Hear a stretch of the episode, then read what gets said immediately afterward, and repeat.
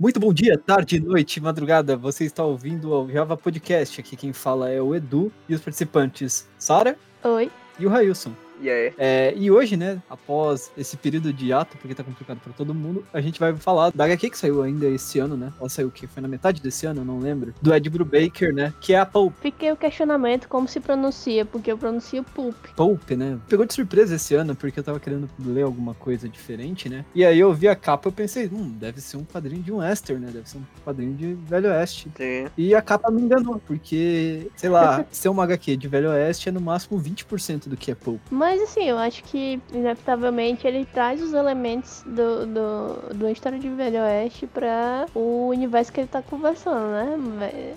É inevitável isso. Mesmo que não seja lá que está acontecendo, você consegue perceber que a característica da história sendo contada é essa. Exato. Pulp é uma HQ que fala de um, de um, senhor já de idade, né? Que ele é um quadrinista no, no final da década de 30, né? Aquela época, período de ouro dos quadrinhos, assim, né? Não dá nem pra dizer período de, de ouro, período de platina, assim, transitando pro de ouro, onde você tinha aquela literatura barata, né? Por isso o nome Pulp, que era aquela. Era um material impresso em folhas de baixa qualidade para ser vendido justamente para qualquer um ter acesso, né? Para crianças, para senhores de idade, o pessoal que tava na guerra conseguir ler. Por isso o nome Pulp. Eram essas histórias de quadrinhos que geralmente falavam de aventura, romance e terror, né? O gênero de super-herói foi inventado só no final da década de 30 ali. Mas a gente não vai focar no super-herói, porque Pulp não fala disso. Então, vamos lá, né? Em parte, é um herói pra mim já. Ah, isso é, nossa.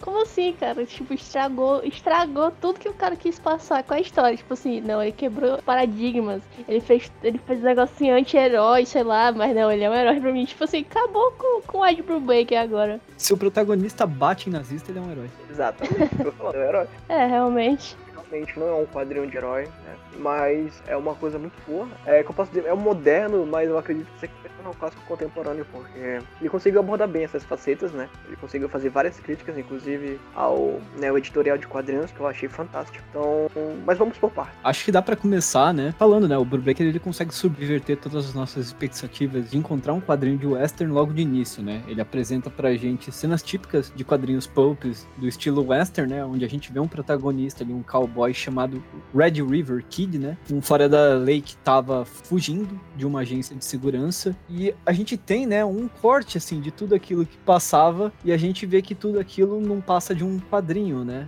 Sendo apresentado dentro de uma editora, isso em 39, né, 1939, que é um período onde novos autores, né, e novas obras estavam incluindo a cada momento, né. Tanto é que ele menciona o Conan, né, que tá saindo naquela época, né, fala do gênero de espada e, e feitiçaria. Sim, inclusive era o que vendia né? É, sim. E, e aí ele mostra, né, como, apesar de você pensar assim, nossa, fulano tá ganhando, sei lá, 2 dólares a página, você tem que pensar que 2 dólares em 39 era dinheiro pra caramba, mas ele mostra que conforme vai aparecendo mais autores, mais concorrência, né, e a indústria tá querendo ter um, um volume de produção maior, ela vai começando a sucatear e, além de, suca de sucatear o autor, né, sacanear o autor, porque a gente vê que o, o Red River Kid, né? Que é o, um personagem. Que é a história em quadrinho que esse senhor escreve, que é um personagem autoral dele, de repente está sendo escrito pelas mãos de terceiro. E ele não viu que isso estava no contrato dele. Então é, é, muito legal a crítica que o Brubaker faz ao mercado editorial, né? Porque isso aconteceu. Se você pegar a história ali do, do próprio dos criadores do Superman, você vê isso acontecendo, né? Tipo, foi uma luta para eles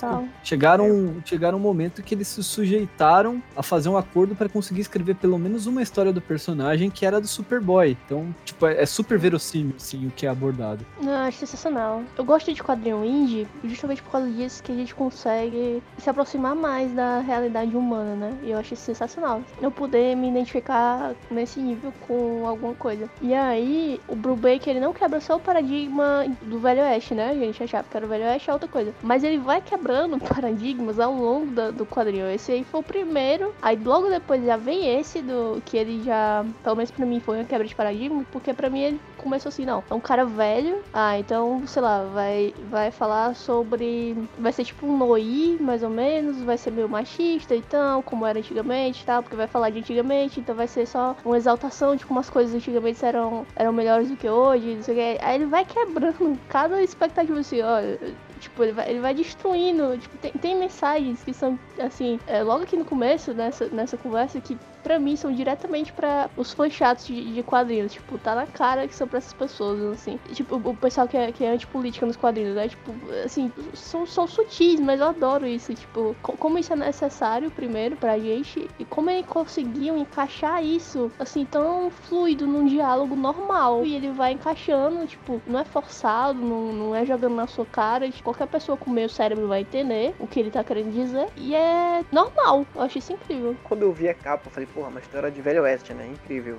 Beleza, show. E sim, você abre o quadrinho ali, tem uma coisa Velho Oeste, e logo em seguida é surpreendido, né? Tipo, a gente tá nos tempos modernos, digamos assim. Não é da época lá do Velho Oeste e tudo mais. Isso ele apresenta com uma pessoa apresentando as próprias histórias, né? Modificando seus nomes e tudo mais, né? Apenas contando seus feitos, etc. Cara, isso é, um, é incrível, porque ele consegue fazer crítica à editora, né? Crítica editorial, que aconteceu muito ainda ali, como o Eduardo citou, a Sara ressaltou também. Então eu acho que isso aqui vale para o leitor perceber que isso realmente que ele tá lendo aconteceu, entendeu? Eu acho que por mais que a pessoa seja leiga, ela não saiba nada do que aconteceu né, antigamente, como o Eduardo citou, os criadores do Superman, acho que isso aqui serve para te ver que a indústria, ela é maravilhosa, mas ela tem um passado muito sujo, tem algo muito escrachado e que chega até ser... Enfim, eu acho que as expectativas que eu tinha depois disso só melhoraram, entendeu? E um presente também. A baixaria não acabou ainda. Exatamente. Então, assim, esse começo da HQ, ele me ganhou demais, entendeu? Eu acho que foi, tipo, a melhor crítica, assim, que o Break conseguiu fazer, porque, tipo assim, Break é um artista renomado, ele tem Eisner e tudo mais. Ele ganhou pelo DPGC, né, que é Gotham Central. É, é uma das poucas coisas dentro de grande editora dele, né? Porque o resto é praticamente tudo autoral, assim. Por isso que é tão difícil achar quadrinho dele, na verdade. É porque você sabe que quando você tá trabalhando ali com Blue Break, você sabe que já vê um material de alta qualidade, entendeu? Só que isso aqui ele conseguiu. Por exemplo, você vai ler DPGC, você sabe que aquilo vai falar sobre os policiais de Gotham, né? O departamento de polícia de Gotham City. Quando você pega, pô, isso aqui tem essa quebra de expectativa, né? Eu achei isso genial, de verdade, porque eu caí direitinho que funcionou para mim. Eu imagino agora de verdade uma pessoa que vai atrás disso para ler uma coisa de Velho Oeste. Tipo que tá acostumado com Texas, sabe? Esse negócio de Velho Oeste e tudo mais. Aí chega lá, não, é nos tempos modernos. Mas eu acho que até essa pessoa vai ter a curiosidade despertada pela ideia que o Blue Break apresenta aí, entendeu? É, não fica frustrante. Não, não é frustrante assim, nossa, eu queria isso. Eu confesso que quando eu fui ler que eu vi que se passava nos tempos modernos, eu fiquei, mano, será que eu vou querer ler isso? Porque eu já tava com uma mente tão criada sobre seria, entendeu? E é outra coisa. Eu falei, ah, não, ele soube dosar bem ali entre o flashback, entre aspas, né? Porque o que você vê no quadrinho que ele escreve é as histórias do passado dele, entendeu?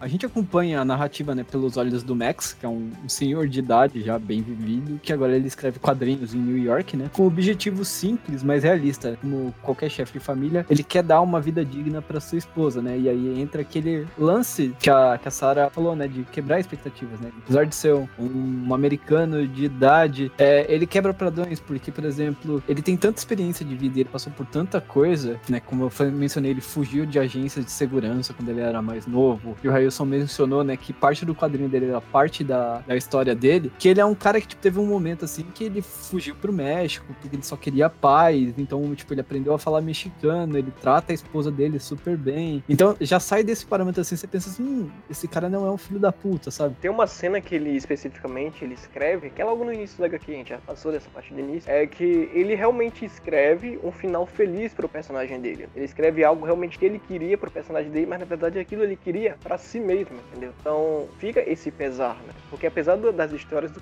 quadrinho que ele tá criando lá pra editora, se as histórias dele, você consegue perceber o que ele visava, o que ele tinha em mente para ele, entendeu? Um final que seria adequado para ele, um final feliz, digamos assim. Então a gente tem um personagem ali que tem todo esse negócio com envelhecimento, que ele acreditava que não ia chegar a envelhecer justamente por viver de forma arriscada, né? Viver se metendo em perigo. E ele nunca chegou a acreditar de vez que realmente ia chegar a envelhecer. E quando ele chegou, ele ficou nesse conflito, ele meio que ficou meio que é, incrédulo, né? De que ele conseguiu viver tanto a ponto de chegar na terceira idade. Né? Então eu acho isso bem interessante também, porque de certa forma é uma crítica às pessoas que não aceitam quando envelhecem, entendeu? Já que ele tem muita visão de o que uma pessoa idosa é uma pessoa meio que inútil ou algo do tipo. Sim, dando continuidade, né? O que estava acontecendo exatamente em 39, né? A gente tinha ali o nazismo furando a bolha de, da própria Europa, né? E chegando nas Américas poluindo a mente da juventude americana, né? E o Max, ele tá voltando, né? né? Ele recebeu o salário dele e ele tá voltando para casa, né? Ele vai pegar o metrô e ele acaba testemunhando, né, uma cena de um grupo de jovens implicando com um judeu. E aí ele resolve intervir. A grande questão é que por mais que você tenha 80 anos e no fundo você se veja com 30, né? Ele não tem 30.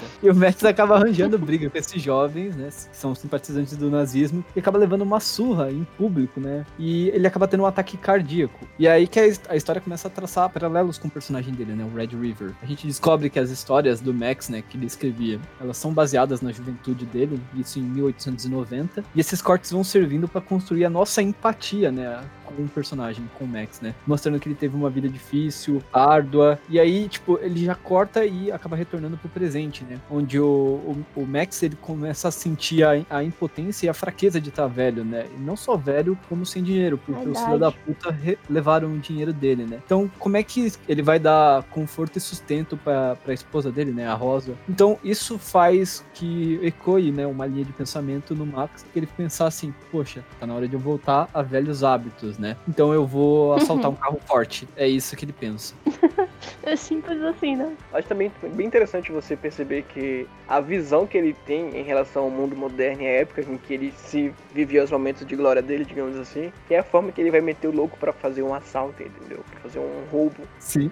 Eu achei bem engraçado o cara falando, não, mano, você não tá lá, entendeu? Que é outros tempos, né? Tipo, ele todo é, dando vários indícios de que ia roubar, não tinha nem jeito, não, não tinha nem, é, eu posso dizer, é, planejamento dele de assalto, porque ele tava tão pegado àquela vida de Velho Oeste, né? Vamos contextualizar mais um pouco, né? Nessa época era muito comum, né, a, a galera ir no, no cinema, né, para assistir as notícias, o jornal no cinema, né? E aí ele tá com a, a esposa dele, a Rosa, né, no cinema, e ele vê passando as notícias, fica sabendo que vai ter um desfile, né, do, dos nazistas na América para poder angariar fundos pro, pra causa deles, bando de filha da puta. É, e aí, tipo, ele, ele não aguenta, né? Ele fala assim, putz, é ridículo. Ele levanta, né? E aí ele vê o carro forte, né? E aí ele começa a pensar, putz, esses caras passam por aqui todo dia nessa faixa de horário. Eu vou, vou roubar esse carro forte aqui. E ele resolve, tipo, não, eu vou fazer o roubo em plena luz do dia, vai dar nada não. E aí ele vai, tipo, montando o plano dele, pega a antiga arma dele, né? E aí o belo dia lá, ele, tipo, é hoje. Hoje é o dia.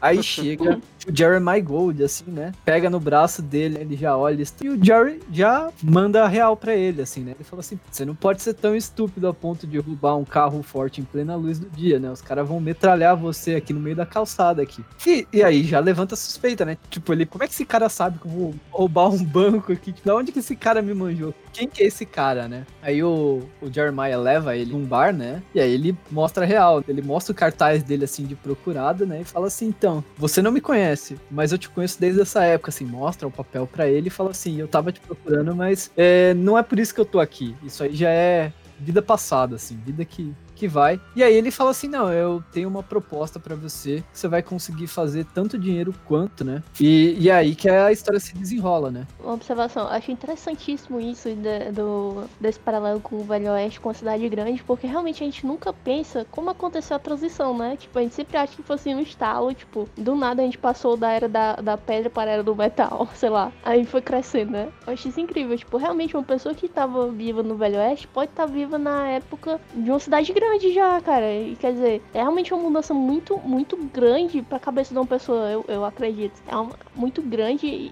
e talvez até rápido demais, porque você sair de um, de um lugar, sei lá, movido por cavalo, economia agropecuária e tal, e aí de repente carros e arranha-céu, sabe? Eu achei esse paralelo que ele fez super legal. E o personagem ele tem essa diferença brusca, mas já que foi citado, né, esse paralelo com o tempo, né, o passado com o moderno, eu acho que um detalhe que para mim é, funcionou muito na HQ é a colorização, porque quando tá sendo situado nas aventuras, né, dele como cowboy e tudo mais, os tons, né, são bem suaves, né? Traços são bem finos, tipo, você pode perceber que realmente tem um, uma, uma, cara de que é flashback, entendeu? Inclusive me remeteu muito a HQ do Corvo, em que o, o James Obar, ele desenhava a, os flashbacks, né, do, do, do, do puta merda, fugiu não, do Eric, né, o personagem Eric Draven, né, que é o, o Corvo, com a Shelly em tons cara, ele quase não coloria. Era de preto e branco, ele botava traço, entendeu? Era muito suave. É muito menos cor, né, na verdade. Ele dá, ele dá umas Isso, é pinceladas assim, traço, meio velho. secas na cor, até, até pra, tipo, Isso. ficar como se, tipo, ah, não tô usando muita tinta, tô usando, tipo... A única coisa que você vai ver de pintada mesmo, praticamente, nos flashbacks nele, como o Red River, é basicamente a camisa dele vermelha, pra você poder se situar assim, ah, esse é o Max, tá ligado? O resto é o justamente pra imitar o, o quadrinho da, da época, assim. É, E é cara, e bacana, pra mim isso eu vou falar quando no final, porque pra mim tem um significado muito importante pro final da HQ, a blusa dele ser a única coisa pintada e de vermelho, mas é algo pro final. Não, então eu só queria citar realmente que a HQ ela foi incrível nesse sentido do flashback, dos tons suaves, entendeu? Tanto da colorização quanto da arte também. Porque a arte mo- moderno, tu vê que ela é meio suja, ela tem uns traços fortes, entendeu? Então tu consegue identificar bruscamente essa mudança de narrativa. Eu achei isso bem da hora. Uhum. O Jeremiah fala assim, não, cara, eu conheço um lugar onde você vai poder conseguir o dinheiro, muito mais dinheiro, né? E você não vai ser baleado no meio da rua. Então eles resolvem assaltar o fundo desse desfile nazista, né? Eles falam assim, esses caras são filho da puta, vamos tomar o dinheiro deles, né? E aí os dois se juntam, montam o plano, né? E aí eles resolvem assal- assaltar lá o, o que seria, deixa eu ver, a, a loja deles, né? Um bar, bar nazista. E é realmente chocante, né? Quando eles entram, tá lá as bandeiras com suástica, né? Tipo, só tem alemãozinho lá. Isso realmente choca, assim. Você, tipo, você não imagina, porra, em, em 39 na América os caras iam andar tão es- escancarado, assim. É, é, é o mesmo choque se alguém fizesse isso hoje em dia aqui. Mas isso existe hoje, em- sabe? Eu acho que isso, cara, quando eu li isso no momento, eu pensei, cara, é horrível pensar que realmente era muito escrachado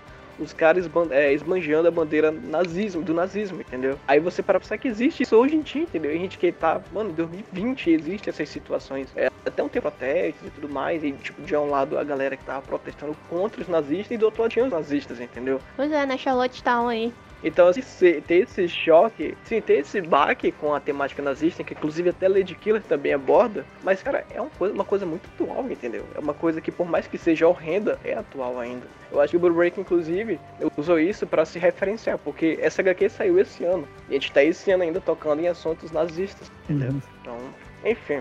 Você sabe que eu gosto de ver mensagem subliminar e tudo, né? Então eu, eu sempre fico achando referência onde não tem. Aí, meu ponto é que o Brubaker ele escreveu essa HQ como só como pretexto pra falar exatamente isso. Pra mim, o que ele tá, o que ele tá escrevendo aí não é a história do Max, é pra te dizer como as coisas não mudaram. tipo, Sim. jogar na cara. Bola Porque bem assim, ele bolado. hein? começa. Ele, ele construiu muito bem a, a crítica. Ele começa criticando a editora. E aí ele critica. Chega a criticar os próprios fãs da editora. Assim, fãs de quadrinhos. E aí ele critica é, Mercado os extremistas, editorial. nazistas. E aí eu fico assim.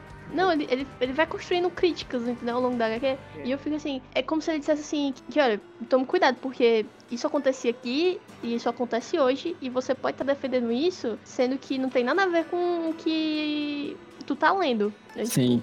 Sendo que o que você, que você consome. Sei lá, histórias sobre idealismo, esperança e tal. Eu achei isso sensacional. Pra mim foi boa. isso a história. Sim, foi o que eu tirei da história. Não foi a história do, de ser do Velho Oeste ou alguma coisa assim. Foi isso que ficou. Pra mim, foi só um pretexto tudo isso pra ele falar sobre esses problemas atuais. Sim, é, eu acho que você pegou o ponto certeiro, né? Ele, ele pega críticas assim, e basicamente ele, ele vai desconstruindo assim a, a nossa sociedade, né? Ele tá vendo assim, ó, é, tá vendo? Por, por que, que será que, por exemplo, é, alguém resolve de repente ir pro, por uma vida de crimes? É porque provavelmente no, no trabalho a história é, ela tá sendo tão sucateada, né? Mas o Nossa. as contas continuam chegando. Então, ela, uma hora ela vai, tipo, Sim. ou, ou ela perde tudo, ou ela vai acabar cedendo. Do outro ponto, ele mostra assim, tipo, é, gente, vamos, vamos abrir os olhos, sa- sabe? Tem, tem, tem gente usando de más motivações e usando isso de orgulho pra oprimir os outros. E tá construindo algo gigante e você não tá dando a mínima, os caras estão ficando maior, vai chegar uma hora que eles vão começar a oprimir todo mundo, porque quando eles É eram você não percebeu. É. E, tipo, a verdade é que é em cima de críticas, né? Tipo, é crítica no começo, do meio e no fim. Então você tem tudo isso que aglomera em resultados interpretativos, né? Tipo assim, beleza, teve essa interpretação aí, né? Que foi no caso da Sarah Dita, que eu concordo plenamente. Cara, mas é você pega é, esse um quadrinho assim, 2020, né? Que é quando tá sendo lançado. E consegue aglomerar essa quantidade de críticas e você consegue fazer isso como uma metralhadora. Você faz críticas a tudo, velho. Basicamente, geralmente você tem um enredo que você tem algo que você quer fazer uma crítica e trabalha em cima disso. Aqui não, parece que Blue Break ele não teve nenhum trabalho, tipo, pensar o que, que eu vou fazer aqui para não poder bolar uma crítica aqui na minha HQ, entendeu? Ele simplesmente parece que isso aqui saiu de forma tão natural dele, que é uma coisa tão atual, e saiu isso, entendeu, cara? Saiu uma coisa assim que você consegue assimilar com a realidade que a gente tá vivenciando hoje em dia, mesmo sendo uma HQ de 1930, né, o momento atual dela lá, e consegue fazer você ficar reflexivo aqui, em pleno 2020, saca? Então, o Drake é, é Deus demais. Sim. É, vamos voltar um pouco aqui pro foco da história, né? Então eles resolvem assaltar um desse, dessas lojas, pubs, é, fica, fica complicado dizer, né? E aí eles vão assaltar, né? Eles têm que roubar umas caixas que estão nos cofres ali. Só que o Max se surpreende porque ali basicamente só tem panfleto, né? Falando que da ameaça judia, né? Segundo os nazistas. E enquanto isso, Jeremiah ele tá indo no cofre pegando uma listas, né? Eles acabam não roubando dinheiro, acaba aparecendo mais gente ali, a situação acaba ficando perigosa. O coração do Max já começa a dar sinais, né? Porque, tipo, ele teve um ataque cardíaco não faz muito tempo, e aí, tipo, já tá fraguejando de novo, Sim. e eles dão fugas, né? O Max, inclusive, tá desenhando, tá, desenhando, tá dirigindo enquanto o Jeremiah tá atirando no pessoal que tá vindo mais pra trás, né? E aí eles conseguem despistar eles. Só que o Max tem outro ataque cardíaco, né? Ele vai parar no hospital, né? Aí a gente tem mais um, mais um momento de mostrando como é que foi a, a juventude do Max, né? Mostrando a vida que ele tentou construir quando ele conseguiu fugir pro México, né? E depois ele acorda e a gente tem, né, o, ele conversando com o Jeremiah e o Max puto da vida, né? Falando assim, caralho, eu arrisquei minha vida e não tinha merda nenhuma de dinheiro ali, né? E aí, né, o Jeremiah fala assim, não, ali a gente não foi para pegar o dinheiro, a gente foi pegar os registros da onde tava o dinheiro, né? Depois a gente vai pegar o dinheiro. O Max fica meio puto, mas ele aceita, né? Essa, essa lista, sim. E aí, né, a gente tem um aprofundamento da história por parte do Jeremiah, né? A gente conhece um pouco da história do Jeremiah. E o Jeremiah deixa um envelope, né? Ele fala assim: você foi fazer tudo aquilo, não conseguiu dinheiro, mas eu prometi que você ia ganhar o dinheiro. Então ele pega praticamente toda a reserva que ele tinha, né? E dá um envelope pro Max. Né, é, pra situação ficar kit, né? Foi fofinho. Fofinho mesmo. O Jeremiah, né? Querendo ou não, ele era um agente da lei. E isso continua, né? É, então ele resolve ir atrás dos caras, né? E passa-se um tempo, de repente o Max vê que, tipo, o Jeremiah tá morto, né? Eu não queria acreditar, velho, porque quando ele percebe que tem uma ambulância, né? Eu pensei, pô, velho, na moral, os caras não mataram o cidadão ali, né? Que aparenta ter uma persona tão boa. Mas sim, cara, infelizmente ele chegou a morrer. E em tão poucas páginas o Blue Break fez a gente se apegar aos personagens, né? Mas relaxa que as coisas pioram mais pra frente. Eu tô falando de maneira rápida aqui a história, né? Até porque o tempo tá complicado e a HQ é curta também. Mas é, eu não tô aprofundando muito porque a HQ tem muita página, assim, ela acrescenta muito muito nos flashbacks, né? Pra gente conseguir criar empatia com os personagens. E em vários momentos aqui, ela tem esses momentos. Eu indico vocês a lerem até para vocês verem como que foi a juventude deles, assim, para você traçar o paralelo de como eles chegaram no momento atual, né? Só que aí o Max fica sabendo, né, da morte de Jeremiah por causa disso, e ele vai até o prédio que o Jeremiah morava, né? Ele encontra com uma, uma moça ali, acho que o nome dela era Freen, alguma coisa assim, né? Eu acho que é, se eu bem me lembro agora, que faz tempinho que ele. Ela era irmã de um desses caras, né? E e ele resolve se vingar, né? E ele vai até o bar lá e ele fala assim, tipo. Eu já vivi muito. É, a linha de pensamento dele é: eu já vivi muito, já tenho minhas histórias para contar. E eu sempre fui esse cara que tava vivendo em cima da linha. É isso que eu sou, né? Sim. E aí, tipo, ele simplesmente entra, né? Gera uma situação de atrito com um do, dos alemães que estão ali, né? Levanta a shotgun, o quadrinho, né? Faz um paralelo assim, né? Mostra ele velho dando tiro, né? Incrível, cara, lindo. Vou postar isso. Lindona. E depois mostra um um quadro dele no ápice, assim, né? Na, na pose, assim, apontando a pistola, assim, de quando ele era jovem, assim. Perfeito. assim. E aí ele começa a matar a galera dentro do, do, do prédio nazista, né? E a HQ vai traçando paralelos, vai mostrando ele e o irmão dele, por exemplo, na, na época da juventude, é, atirando assim. Então, para cada sequência de ação dele, você tem um paralelo de sequência de ação 1830, assim. Como você pode ver, ele tava em menor número, ele tava sozinho num, num pub. Aí você pensa, meu Deus, como é que um cara assim, cheio de infarto, vai matar uma galera, né? Ele mata, mas também não consegue sair vivo. Cara, foi lindo essa página. E é, é a sequência mais legal. É, sim. sim mean, essa página, tipo, ele, ele atira, assim, né, o primeiro quadro, aí você vai pra direita já com outro quadro, assim, dele com rangendo os dentes atirando, e aí o quadro de baixo é ele, tipo, com o peito estufado, a pistola saindo a fumaça, assim, né, que é um quadro da, da época que ele era novo, tipo, orgulhoso, tipo, ah, eu venci, eu sou, sou fodão. E aí o Uhum. quadro de baixo é ele velho, tipo, no derradeiro fim dele, assim, né, você tem o, o muzzle flash, né, que é aquele, aquele efeito de animação de luz, né, de quando o tiro Sim. sai acertando o peito dele, né, o sangue esvoaçando e ele caindo, né. E aí depois você vai pra outra, pra próxima página onde ele tá, ele caído, né, todo ensanguentado e os nazistas também, assim. É, cara, que página fucking awesome, assim, tipo. E aí você pensa assim, porra, será que página acabou? Linda, E velho. é isso, cara. Acabou, tipo. é, não, não tem final feliz aqui. é, Será? tipo, a, a história é feliz e sei lá, ele deu dinheiro pra esposa dele. Não, agora assim, parafraseio você, tipo, os nazistas morreram, cara, foi um final feliz. É porque nem os pensamentos positivos do Capitão América, né? Fazer tal coisa, tal coisa, bater em nazista. É, torta de maçã, É. beisebol e bater em nazistas. Perfeito. Então, assim, aí que vem o detalhe que eu queria dizer lá no, né, no meio, digamos assim, do episódio, que foi quando, apesar de que o episódio foi curto, né? Porque a HQ é curta e também a gente tá fazendo um timing mais rápido. Mas aqui, uma curiosidade é que o Max, quando ele aparece na época do Velho Oeste, né? Ele aparece sempre com a blusa vermelha e a única coisa que é colorida é a blusa dele, né?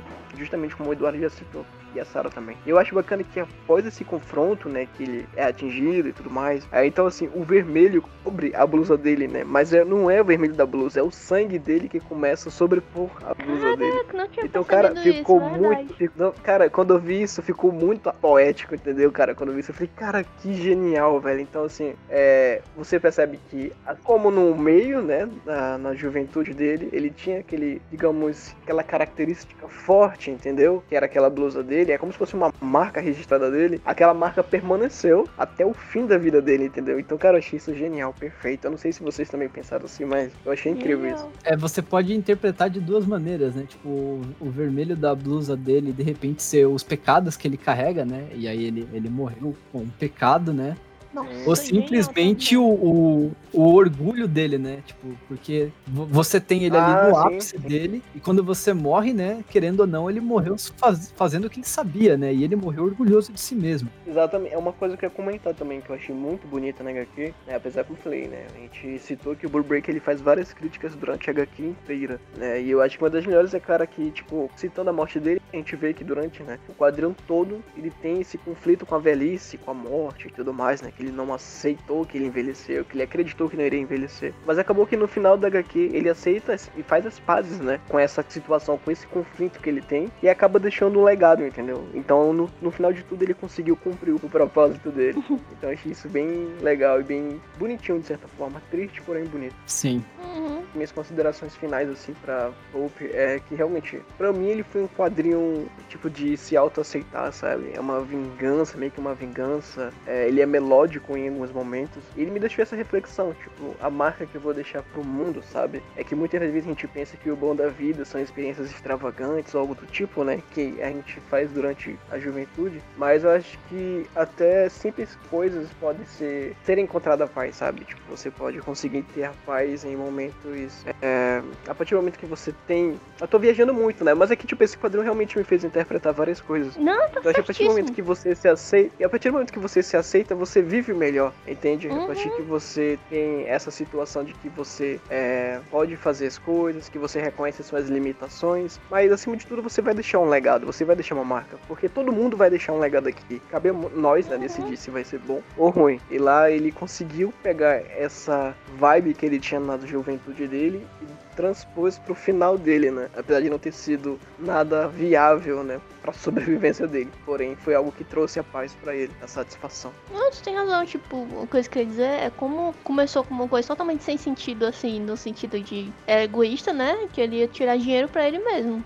Tudo bem que era pra é, dar uma vida confortável pra esposa também, mas no fim das contas era egoísta. E aí se transformou numa, numa jornada pra, sei lá, vingar um amigo dele. Se, se transformou numa coisa por outra pessoa além daquele núcleo familiar dele. Eu achei isso interessante. É, realmente faz sentido. Bem legal, bem legal mesmo. Eu, eu queria perguntar pra vocês, tipo, eu, eu não sei, tipo, a minha impressão, lendo a HQ, né, e eu fui vendo a- os rostos dos personagens, eu não sei. Eu tive a impressão que, tipo, são pessoas reais, assim, tipo. Eu, eu não sei se, tipo, ele pegou, o artista realmente pegou pessoas, assim, que são influentes dentro da indústria, assim. Porque eu tive a impressão de, tipo, cada vez que eu bati o olho em alguém, tipo, no editor, no Max, no Jeremiah, eu olhava assim e pensava, caraca, eu, eu conheço esse cara de algum lugar, assim. Eu queria saber se vocês ficaram com essa impressão. Cara, Não. não. eu não fiquei no momento que eu li, mas como tu citou agora, eu acho que eu consigo ter esses relances assim de tentar perceber de onde é, entendeu? Eu lembro muito da cara do editor dele, que eu fiquei com uma certa raiva, né? Justamente pela filha da putagem que ele fez com o Max, né? Então eu marquei, por esse cara aqui vai morrer dolorosamente. Mas eu não cheguei a ficar com essa impressão, realmente eu não fiquei. Porém, é, uma- é algo que vale, né, a pena ser citado. Eu, eu não sei, parece que, tipo, o rosto dos personagens que aparecem, eu, eu teria que procurar depois. Mas eu acho que eles me lembraram rostos de pessoas relacionadas a, a quadrinistas da época, assim, ou editores, sabe? Rapaz, se for sensacional. Então eu fiquei com essa impressão, assim, depois eu vou até procurar pra, pra ver, mas pode ser só pira minha, assim, eu não sei. Ah, que é isso, incentivo total, vá atrás. E agregar mais ainda a obra, né? Porque a obra já é muito boa. E é aqui que Sim. fica, cara. Você percebe que em 70 páginas vocês conseguem ter um quadrinho ótimo, entendeu? Então fica difícil depois que você lê esse tipo de material aceitar qualquer coisa. hein? Então, Alamon já provou que em 50 páginas você consegue fazer um clássico. Edward Break agora fazendo um contemporâneo aqui. Então, assim, não aceite qualquer coisa. Né? É isso. Aproveita e aprecie o bom da vida, que são ótimos quadrinhos. E motivação pra vocês lerem isso aqui, cara, é Edward Break e Mad Comic. Perfeito. Quando eu vi isso aqui, eu sabia que eu tinha que ler, que eu ia ler. E olha só, acabou saindo podcast aqui. Uhul. Então, eu acho que é isso, né? A gente conseguiu abordar de maneira bem rápida, né? Não, não garanto que o próximo podcast vai ser rápido. Inclusive, a gente vai tentar gravar em breve. né? Falta decidir a pauta, porque tem muita coisa saindo. Provavelmente vai ser algo. Ou vai ser DC, Marvel ou Image, assim. Dark Horse a gente não pegou nada pra ler recentemente. Falasse assim, porra, isso aqui merece uma pauta, mas se a gente ficar ligado, assim, a gente vai falar. Na verdade que assim, o, o Algema Podcast não morreu. Tá ficando só de gravar, mas a gente vai continuar. Estamos se esforçando. Pra, é, pra, pra contextualizar, né? Agora, tipo, tá todo mundo voltando a trabalhar. Inclusive, eu voltei a dar aula e eu tô dando muita aula. Tipo, eu tô com uma- tem dia que a minha rotina tá das nove e meia da, das nove da manhã até nove e meia da, da noite. Então tá complicado. Eu tô de segunda a sábado nessa rotina. Tanto é que a gente tá gravando agora no domingo. Guerreiro mesmo. E daí edita ainda. Deus demais, Deus demais. Mas é isso aí, né? É, batem nazistas, tá? Não, não deixa a impunidade.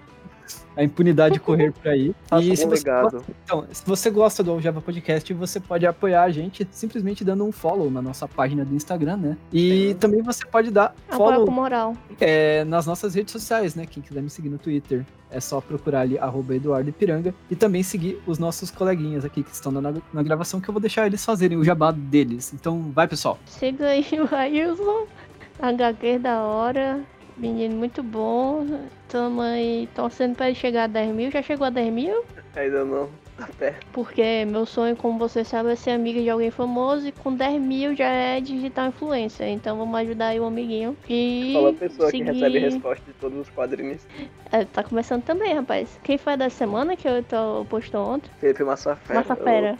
Foi. Eu, eu sou um pequeno gafanhoto na sua frente. Que recebeu a resposta Olha de todo só. mundo. E siga aí também a Sara, né? Obrigado. Siga aí, quadrinhos e quadrinhos. A gente tem uma amiguinha aqui, né, que tá ausente em vários episódios já, mas a gente garante que ela vai voltar. Quer dizer, a gente garante que ela vai voltar, galerinha. A gente acha, então, a gente acredita. A gente garante, a gente vai sequestrar ela. Tem uma pauta estacionada só pra ela. É isso. É. Ah, sim, sim. A gente, então, a gente garante que ela vai voltar, que é o arroba multiverso 9 arte. É sobre quadrinhos também, melhor mídia, nerd do mundo, e é isso. Hashtag vem gravar pay-per-views com a gente, Jéssica, tá? Pode levantar no, Instagram dela, ela vai entender. A gente tem que gravar isso antes de sair o seriado, porque senão vai virar tipo sensação que nem Stranger Things, e aí vai ficar, Ah, nossa, sim. vocês estão gravando de modinha, Uhum. não, a gente leu antes, tá? A gente tá Vixe, tentando gravar antes. essa pauta já tem uns, quê? uns 4, 5 meses. E provavelmente os quadrinhos vão ser melhores, porque sempre é melhor do que a adaptação. Só Hum. Não, até, até contrário, né? No caso do Stranger Things, os qua- os quadrinhos são tão bons quanto a série e Nem os quadrinhos isso, são cara. adaptação. Então, é isso aí, né? Eu espero que vocês estejam bem, né? No meio dessa pandemia. Se cuidem e tchau, pessoal! É, pessoal, saúde, saúde. Valeu, se cuidem, Até. bebam água. Tchau.